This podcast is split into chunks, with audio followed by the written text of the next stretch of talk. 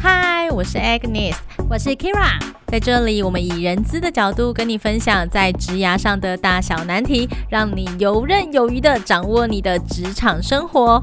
我们也会不定期的分享海内外的产业招募状况，让你掌握第一手的职场讯息。所有职涯相关的热门话题都在。可以帮我安排面试吗？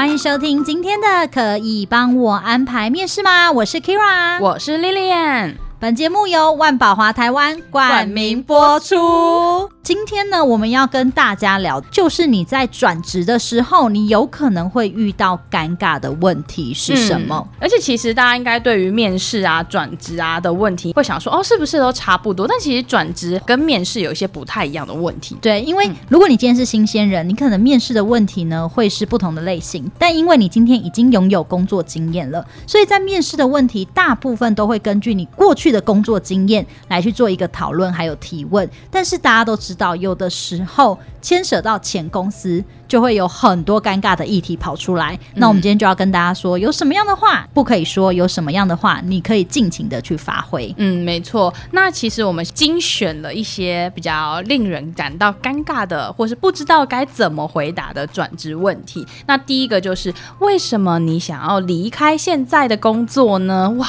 这完全基本题，这是很基本，但是很难回答，对不对？呃，陷阱题，陷阱题，对对对，对，跳过去就是你的了。对，就是你要怎么样把这个陷阱题变成是一个为你加分的。题目呢？对，嗯、因为为什么要离开现在的工作？你一定是有原因的。这件事情你没有办法逃避，你绝对不可能逃避这个问题，因为你的履历表上面就是写着你现在在职，或者是你过去有工作经验。那为什么我们要问这样的问题？就是我们当然想知道你要结束上一段职涯的原因是什么？因为这件事情，这个原因有没有可能会运用到我们希望找的这个职务上面？所以这个是一定会问的，一定会想要了解的。嗯、那这个时候呢，应该要怎么样来去做？一个回答呢？很多公司他们问了这一个问题，主要是因为他们在录用一个有经验的人，其实要花费的钱比新鲜人更多嘛，所以他必须想要知道说，那你到底是不是能跟我的公司文化、跟我的团队的这些人能够契合，可以磨合。嗯，所以其实公司在向你问这样子的问题的时候，基本上他们其实就是想要确认你到底是不是可以稳定的在这里工作。那跟我们前面有讲到的价值观，对你的价值观是不是跟我们吻合，这个时候呢，真的建议大家。其实你还是要说实话，但是有一些实话当中呢，我觉得是不需要去提及的，因为它可能会涉及到你前公司的一些机密，甚至有一些你离职的原因可能太过主观了。那我会建议大家用一个比较客观的角度，针对你的专业能力来去做一个说明。那比如说像是你原本的工作，你在那边做了三年了，那你的收获非常多，你学到了很多东西。比如说你是做活动企划的，你发现诶，你有非常多活动企划的经验，做出了非常好的成品，有非常好的成效，但是为什么你还要离开呢？你都有这么好的收获了，原因可能就是因为你想要独立执案。你大部分呢都是主管提好案之后，你来去做一个执行的角色，但是呢，你很希望你自己有一些创意可以发挥在这个上面，所以呢，这就是你离开的原因，因为你可能短期内还没有办法自己做一个提案，然后完成一件自己的作品。那这可能是你觉得比较可惜的部分，可以用这样子的专业角度来去谈。那有什么样的内容绝对绝对不能提的呢？例如说，呃，有人就会说，哦、呃，我觉得就是我跟我的主管呐、啊，就是哦、呃，我我觉得他很情绪化、啊，讲主管的坏话，讲主管或同事的坏话。对，那我觉得这真的是不必要，因为所有的事情只要牵扯到人事。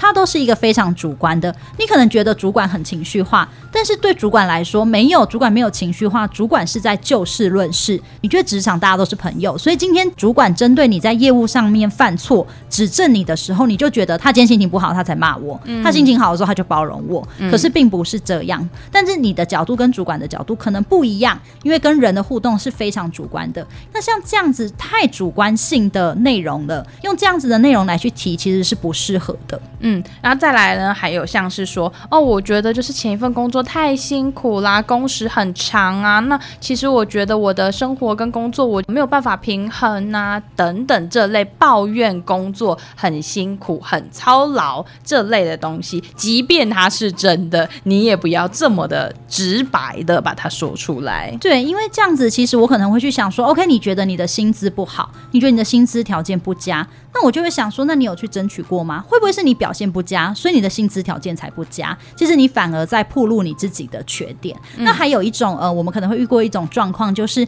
他会很直白的告诉我们说，因为公司的财务出现了问题，嗯、呃，我发现就是公司现在薪水发不太出来，这件事情其实是一个非常大的忌讳，就是这件事情其实是一个大忌，嗯、因为你不应该去泄露公司这样子的内部讯息。Maybe 有可能我有买你的公司的股票，就我听到说哈，你们公司现在发不出薪水了，那我可能赶快去把我的股票卖掉。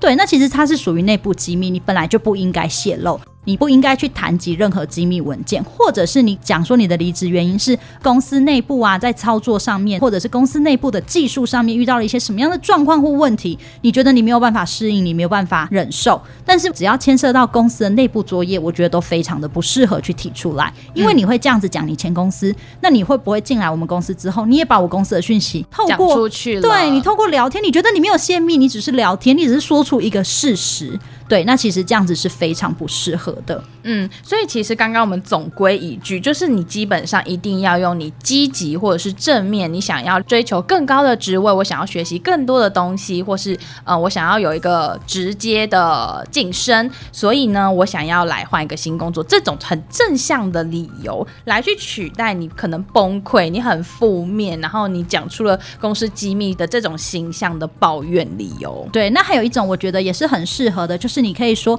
可能你原本期望进到公司里面，你想要学的是，可能你本来想进万宝华，你想要学的就是人资。那你现在学完了，你后来发现你想要再学更多，你可能想要学广告，但是呢，你发现在万宝华里面可能没有广告的机会可以让你去做学习，因为公司的主线就不是这个嘛。因此，你想要跳到广告公司里面去做，或者是你自己发现了你有其他的兴趣，那我觉得这样子的方式也是可以的。嗯，那所以为什么想要离开现在的工作？依照你自己。自己过往经历可以有一个很好的发挥，千万千万不要掉进陷阱里面喽。对，真的记住，重点就是以自己的专业能力、领域跟想法来去做一个发挥。嗯，那第二题的问题呢，也就是你为什么会想要进到我们公司来工作呢？你觉得我们公司为什么要录取你？这个是必问题，我们一定会问这个问题。这个即便是新鲜人的面试，对，也会问这个问题。对，那其实像这样的问题非常简单，你一定要先做好功课，就是你一定要先了解到公司的文化、公司的背景、公司未来到底要做什么，你到底为什么想要进来？千万不要说哦，因为我就在人力银行看到啊。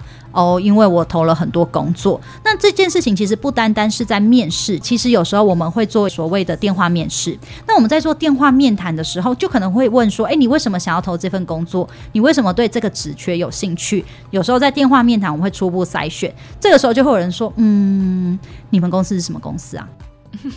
对，就是他是不是投太多，然后投到忘记了？没错，他就是狂投。因为我们打电话过去的时候，我们一定会说：“哎，你好，我们这边是 Manpower 万宝华。”对，我一定会先介绍我的公司名称嘛。对，没错。对，但是可能就是他就会想说什么，我忘了。对呢，对，其实非常的失利。那我就会觉得，OK，你其实根本也不知道你自己要做什么，你也不知道你投的工作是什么，或是你甚至根本不知道我们公司在干嘛。对，嗯、那这样子的话，其实根本没有做好准备，那我们也不用谈了。我觉得这是一个基本题。甚至我们有遇过一些很优秀的 candidate，他会去查我们公司的愿景，我们公司接过什么样的案子，我们的客户有什么，我们针对不同的客户，我们所提出的 solution 跟服务是什么。那我就会觉得，OK，那我知道你是真心的想要进到我们公司里面来去做服务，因为你把前期的新人教育训练的工作都做完了，那我就会更信任你。所以就是，诶，为什么想进来我们公司？一定要好好的去做功课。嗯、那再来就是，我们为什么要录取你？对，其实为什么我们要录取你这个问题呢？跟刚刚的为什么想要进我们的公司工作，嗯、其实是有点类似，有点相关。基本上就是，当你的面试官他问了为什么我们应该要录取你的时候，你就是要有一个你知道灯泡的那个叮叮。这样子，这就是在告诉你说，你可以开始行销你自己了。对，你告诉我你哪里值得我可以录取你的好机会了。没错，大部分我们都会问说，而你过去的工作经验，你觉得以你过去的工作经验，你怎么样可以胜任这份工作？你对于这个职务，你过去的工作经验，你要怎么运用到这个职务上面？怎么让这个职务发挥到最大的效果？所以我们一定会问这个问题。这个时候其实就在问说，你的优点是什么？那千万千万，这个时候不要说。因为我很刻苦耐劳，我可以加班，我愿意奉献我的所有一切，这些东西其实都让我不会知道你的实际作为是什么。那有些人会说，因为我过去的工作经验很丰富，我过去做了八年了，我整个八年都在这个产业里面工作，那我就会想说，嗯，然后呢，他就说，所以我一定可以完成你们要求的所有事情。那我会就会想知道你的方法是什么？比如说，根据我过去的工作经验，我在乱哪一个专案的时候，我是怎么样条列式的去做？我的期程是怎么安排的？那我觉得我可以运用在我接下来的这个职务上面。我会帮这个职务，或者是帮公司现在的这个专案提出什么样的 solution？这是我已经所规划好、所安排好的。那会让公司知道说，OK，你准备好了。同时，我会知道你的实际作为是什么。面试真的很忌讳讲空话，嗯，讲大白话，还有你过去的丰功伟业。我知道你很厉害，我知道你很了不起，我知道你工作八年了，我知道你非常得长官的喜欢，但是。你是怎么做到的？你也不要觉得说，这是我的机密，我怎么可以讲？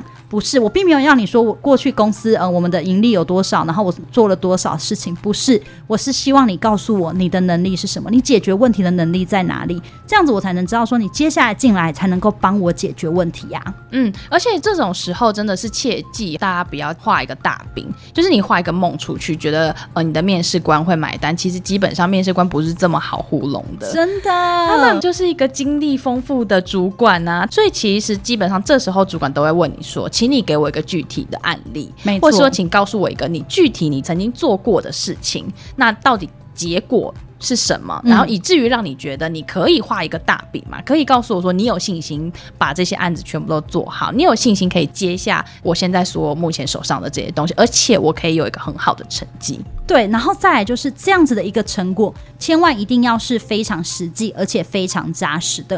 你知道我们遇过一个 candidate，他在前公司是怎么完成绩效目标的吗？嗯，他跟我说：“哦，我其实绩效没有做到。”但我就是因为平常跟长官关系非常好啊，那我就跟他说一下嘛，我就跟他拉一下，我就跟他讲一下，告诉他我真的做不到啊。那长官就帮我想 solution 了，他就在面试的时候跟我讲这件事情，真的是真真实实的案例。他可能觉得他想要让我放心，说他绝对会有方法帮我完成目标的，但是不是这样子？我们要的是你的实际作为，我不是要你来。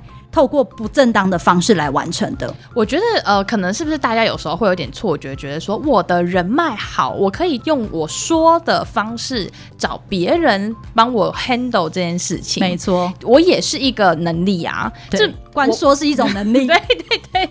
但是我不能否认说你有人脉是一件好事，的确大家有自己的人脉都是一件非常好的事情，嗯、但是这不是一个 solution 啊，这不是一个当别人问你问题说你可以帮我怎么解决。的时候哦，我有人脉，只要我说一下，他就有人帮我解决。对，这个跟讲大话有什么不一样的？没错，真的千万不要，这个绝对不是你的优势。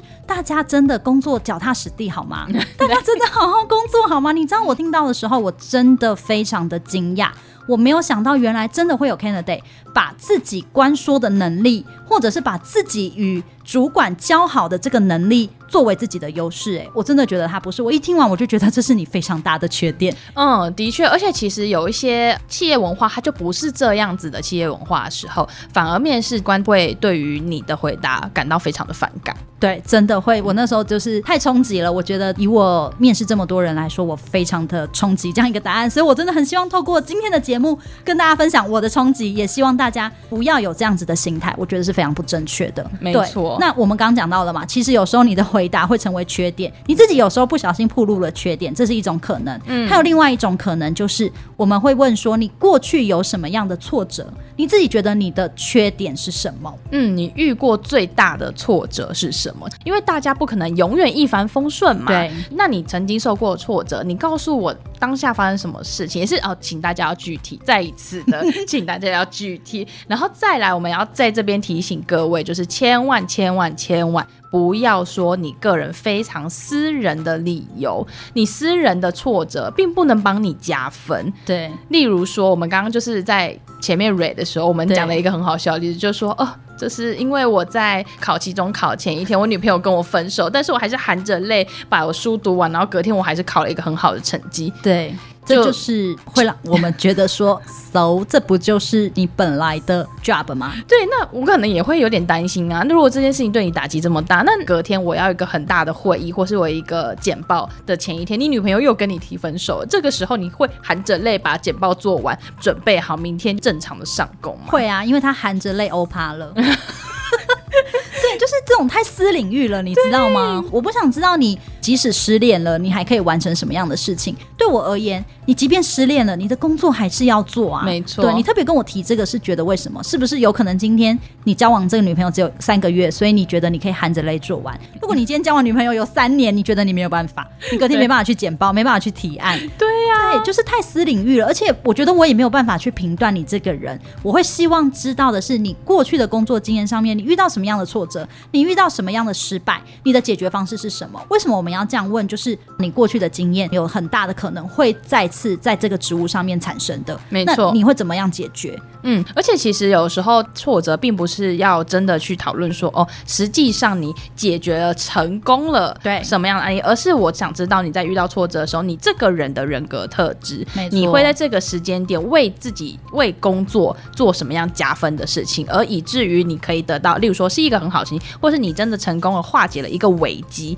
或者是你为公司把挫折转化成一个更加分的一个案例，对，这也是有一个可能性，就是你把危机换成转机嘛。嗯没错，对，或者是呃，可能有一些你的工作经验没那么多，你可能是学生，你也可以告诉我们说，你过去遇到了什么样的挫折，虽然你最后的结果不好，但是你可能避免了更大的。错误发生，或者是你是做公关的，你让你的公关危机降到最低。虽然事情是发生了，但是你是怎么样去面对这样的事情？也有可能他是说，哎，我过去就是创业失败了，但是我的创业失败了之后，其实我学到的东西是什么？我学到了我在创业的时候，我的成本应该要怎么拿捏？所以重点其实是你的经验是什么？你获取了什么样的东西？我觉得是我们比较想要听到的。嗯，刚刚有讲到说挫折，然后有可能也会带到说我的缺点嘛，对不对？对，那很多人可能真的就是一时之间讲不出缺点这个东西，嗯、那这个时候会有人支支吾吾说，呃呃呃，我没有缺点，对，因为。应该大家会想说啊，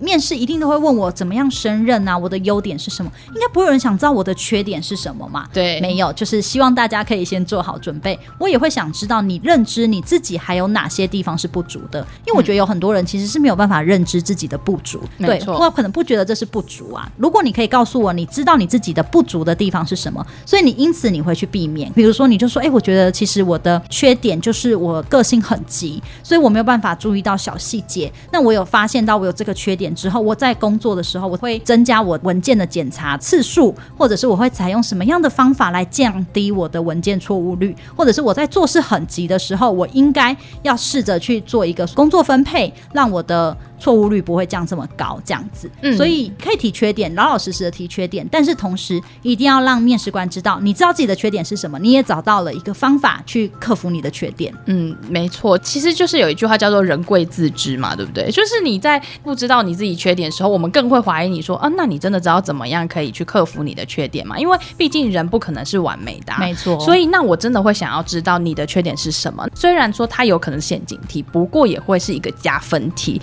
回。答的好就是加分题。对，那记得一定要回答跟工作有关的，千万不要说 我的缺点就是，呃，我睡觉会打呼。对，是我吃饭太大声。对，我吃饭很大声，或者是呃，我吃饭会掉饭粒。对。对，就是不不用不用没关系，这太私领域了。我们不需要，我们今天不是来交往的，所以我们不需要了解到说，哦，你吃饭会打呼，你会剔牙什么？不用不用，没关系，我们就工作层面来讨论。今天不是相亲。那接下来呢，我们的第四个问题，也就是你多久可以到职？对这件事情，可能大家会觉得，嗯、哦，这是一个很基本的问题啊，不尴尬啊，没有，有时候你就会。很尴尬，或者是你可能会觉得不尴尬，但你的答案非常尴尬。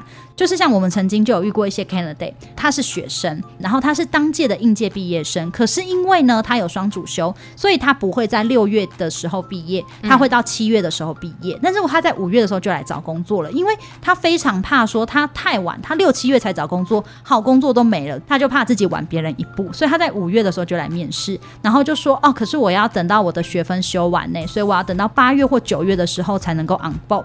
那这时候主管就会说哦，可是我们这个工作的报报到时间就是一个月，他就说你不能等我吗？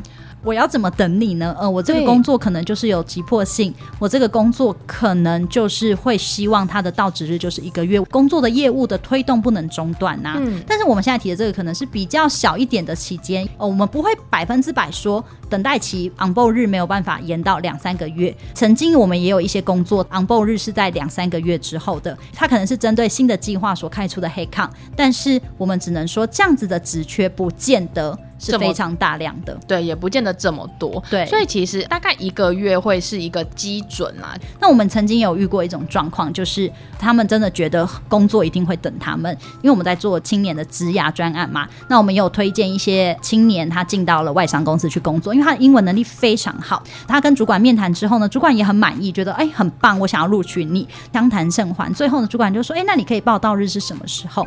他就说，哦，一年后，因为我要去英国念研究所。哼 对，所以我一年后可以来报道哦。一年后这件事情，就是你知道，如果你今天在台湾，嗯、你是有男女朋友的，对，你去国外一年，他都不一定会在台湾继续等你，哎，没错。那你怎么可以祈求一个跟你完全毫不相识的面试官，跟一个你完全没有接触过的工作，嗯、或是你完全没有进过这间公司，没错，他对你这么陌生哦，你期待他可以等你一年，就是你可能会想说，哦，因为我够优秀，所以我觉得我可以有这个要求，对，但是。以一般的企业来说，如果我真的会开一个职缺，我不会期待他是一年后才会找到人吧？没错，嗯、对。那这个状况就是指的是我们之间是之前从未合作过的，基本上在一年后是不可能的。我可以几乎说是完全不可能的。但是有没有一种状况，有一个职位会为你保留一年？那就是你已经在这间公司服务非常久了，然后你可能有其他的生涯规划，你希望去进修自己。那这个时候公司可能会保留这个黑康给你，或者是公司愿意在明年再为。为你增加一个黑抗，那是因为我们之间已经先取得了一个信任感的状况下。但今天没有，我跟你不认识，我根本就不知道你进来之后会不会一个礼拜就走了。你这样要我等你一年，嗯，对这件事情，我觉得是不太可行性。如果你是要去进修，可能要去育婴留停这种状况，其实公司基本上都会有相对应应的措施，没错，并不是说不可能。不过就是如果是在素未谋面，你也没有在我公司就职过的状况下，这真的是不可能啦。对啊，当然就是比如说像刚刚提到育婴留停这种，我都可以。为你找直代，因为我觉得你是我要的人才。那并不是说你不够好，不够好到对方可以等你一年，而是我们之间没有一个信任感。嗯，没错。那接下来第五个问题呢，也就是你对未来的职涯有什么规划？你未来的目标是什么？好，我相信很多人听到这个问题一定会先傻眼，想说哈。我都不知道你在你这个公司有没有可能到一年内，你就已经问我未来的规划是什么啊？我未来的规划就没什么，就财富自由啊。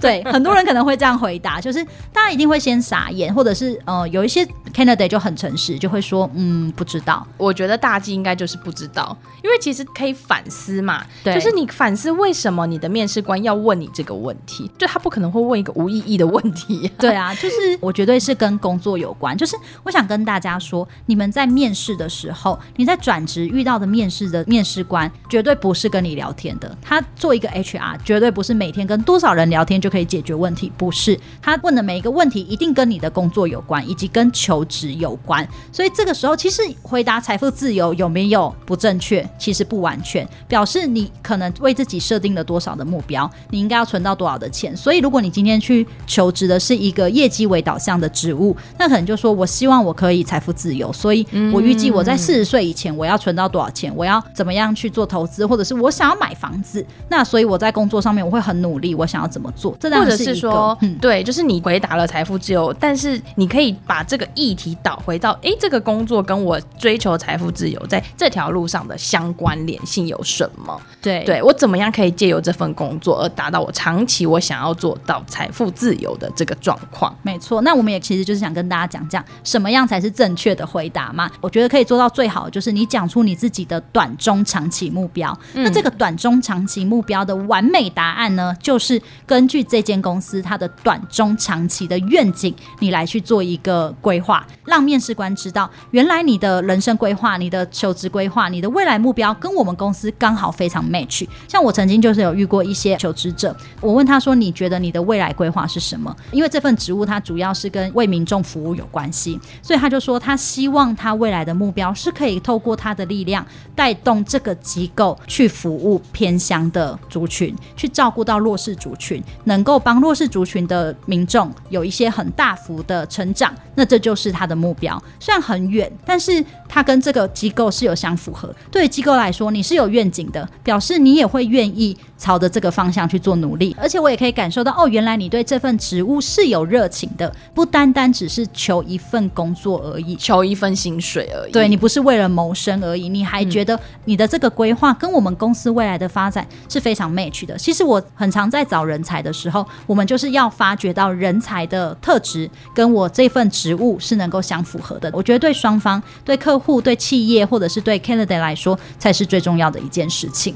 那最后一个问题呢，也就是还有什么问题想要问我的吗？对，我跟你说这个问题呢，我觉得它好像已经被写入教科书了，好像有非常多的人会根据这个问题来去做回答。我不确定是哪一本书里面教大家，或者是哪一个求职必胜秘籍教大家，但真的太多人问，然后已经问到我觉得太不真诚了。我觉得这个用意是好的，但大家问的时候千万不要像机器人。很常在就是面试官提出这个问题的时候，他们就会从那个包包里拿出一个小本本，真的真的拿出一个小本本，然后翻页，然后就说：“我看一下哦，嗯、啊，第一个问题，你觉得哦，我今天的面试有没有什么是不足的？有没有什么建议你可以给我？”真的，我跟你讲，而且是小本本，所以为什么我会说它好像成为一个教科书的原因是，我觉得当初在给这个建议的人是希望你可以去增进自己，嗯，对，就是你透过面试官给你一些反馈，但是绝对不是让你像教科书一样就翻出一本小本本，然后就说，嗯，有什么建议，然后这个时候我都会觉得，嗯，所以今天我们这场面试是一个模拟面试喽。嗯，就是感觉好像你需要给他一个反馈，对。然后我就想说，嗯，但是我我今天应该也不是在上课，就是我们应该是很真心诚意的在聊这份职务。而且当你今天开了这个口，表示你也知道今天这个面试是不 OK 的，嗯，对。那我就会觉得，嗯，所以你今天是来实验吗？而且其实面试官在问这个问题的时候，别忘了大家不要因为你想不到那些问题而随便乱回答。例如说，我想要问一下，我早上如果迟到的话，我我可以迟到十五分钟内会算迟到吗？你干嘛现在预想你上班要迟到啊？所以你已经知道你上班会迟到喽。对，你可能会觉得说，哦，就是我想知道一些细节，但是你现在真的还不需要知道这些细节，等到你真的拿到了 offer 之后再说，或许可以再讨论。因为有一些人会问哦，真的会有人先问说，哎，上班可以在位置上吃早餐吗？我想说，OK，所以你今天是来野餐的喽？对，或者是说可以工作的时候听听音乐吗？我比较能够专心，嗯、公司会管吗？对，这种事情就不必问了吧？这种事情真的不必问。或者，难道你觉得你上班一定要听音乐吗？那要不要试着做做 SOHO 族？对对，要不要？我们要不要下下次找 SOHO 族来聊聊？可以。他为什么想做 SOHO 族？是不是因为想上班听音乐？你觉得如何？可以，可以，就是这种小事情不需要在这个时间点去问。这个问题呢，怎么样可以把它变成加分题？这样，例如说，你可以在你对这间公司的基础认识上，再多问一些多的东西、新的东西。那第一个就可以让面试官觉得，哎，你有做功课。第二个就是，哦，你问的问题是一个有深度的问题。好，那我们来教大家一个答案，会不会变成一个教科书？以后就是我们自己在面试 candidate 的时候，他就说啊，我有听你们的 podcast，你们有教我一定要问这个问题。好，我希望大家就是可以拿出真诚，拿出一些真心诚意。这个问题呢，就是请问你对这个职务有什么样的期待？对，嗯、想问问看主管，你对这个职务有什么样的期待？那为什么会这样问？这其实也是真的很多 candidate 会问的问题，我也会觉得很欣慰，因为我会觉得 OK，其实我们刚刚的面试你都有听到了，那你也知道这个工作基本是什么，你期望了解到主管对这个职务的期待是什么，那这个时候主管就会告诉你，我们这个职务或者是我们专案遇到了什么样的瓶颈，我希望你可以来解决问题，或者是我希望你可以把我的专案带到更高的格局，我希望你可以把呃我们现在的这个城市再去做一个更多的开发跟研发。那你听到了这样之后，你就可以马上顺着主管的话，接着说哦，那我根据我过去的经验，我其实是可以这样子做的，或者是我针对你的这个期待，我有一些想法，我现在就可以告诉你。那我就会觉得我们是在对谈，我们不是在访问一问一答，而是我们真的在讨论这个职务的未来发展。那这件事情我觉得是很重要的，但是大家千万不要觉得说这真的是一个教科书哦，因为要问出这个问题，首先是你问的问题绝对不可以是刚刚所提过的，比如说主管已经说了，哎，我希望这个职务未来要帮我解决什么 solution 啊，我希望怎样怎样怎样，然后你再问这个问题的时候，我就会想说，嗯、你刚好在听吗？对，你没有在听?你根本没有在听。那再来就是不要拿出你的小本本来，大家现在在听，你现在记下来，我觉得非常 OK，但是不要带到面试现场，而且千万不要问一些很基本的、很 common sense 的东西。超多人会拿出本子来，然后就说：“请问公司都是照着劳基法走吗？”对，然后我就想说。对啊，啊不然嘞？如果我说没有，我们没有照劳基法走，我明天把你，他把你记下来。对，我明天马上就接到那个劳动局的电话了。不是这样子，我们绝对要针对你的职务来去做讨论。那刚是一个，那还有另外一个，就是如果你是个主管职，那你可以比如说公司希望我进来之后，针对公司现在的人事，我应该要怎么样的去做协调，或者希望我把同仁带领到的是业务导向，还是希望提升同仁的内部成长？我觉得这样子，我们的讨论其实才是有办法继续下去的，而且也是加分的啦。就是说，可以让主管了解你之外，基于求职者的角度，也可以更多的理解这个公司，或是说面试者他们在想的是什么，他们要的人究竟能帮他们做的是什么。对，最后我想要再补充，就是我真的很怕我刚刚说那个教科书问题会得罪太多人，所以，所以我想要最后再补充，如果你真的很想要从面试官回馈里面得到一些经验，其实你可以问那。针对你现在在找的这个职务所需要的能力或条件，有没有什么是我们在刚刚的对谈当中你没有从我身上看到的呢？或者我们之间的对谈可能是有一些出入的，你想问问看是不是有这样子？那主管就会觉得说，诶，有没有可能我们刚刚的对谈可能真的没有 match 到？那这个时候其实就是一种建议，你不要用。直接请主管给你建议的方式，而是用另外一种，就是我们刚刚的对谈当中有没有什么样的内容是不符合的？你是愿意再做一个补充说明？嗯，其实我觉得蛮刻意的问问题的话，还蛮容易就一问被问到。诶，就是当求职者说出了，就是像你说的，请问你有什么样的回馈反馈给我吗？这一种问题的时候，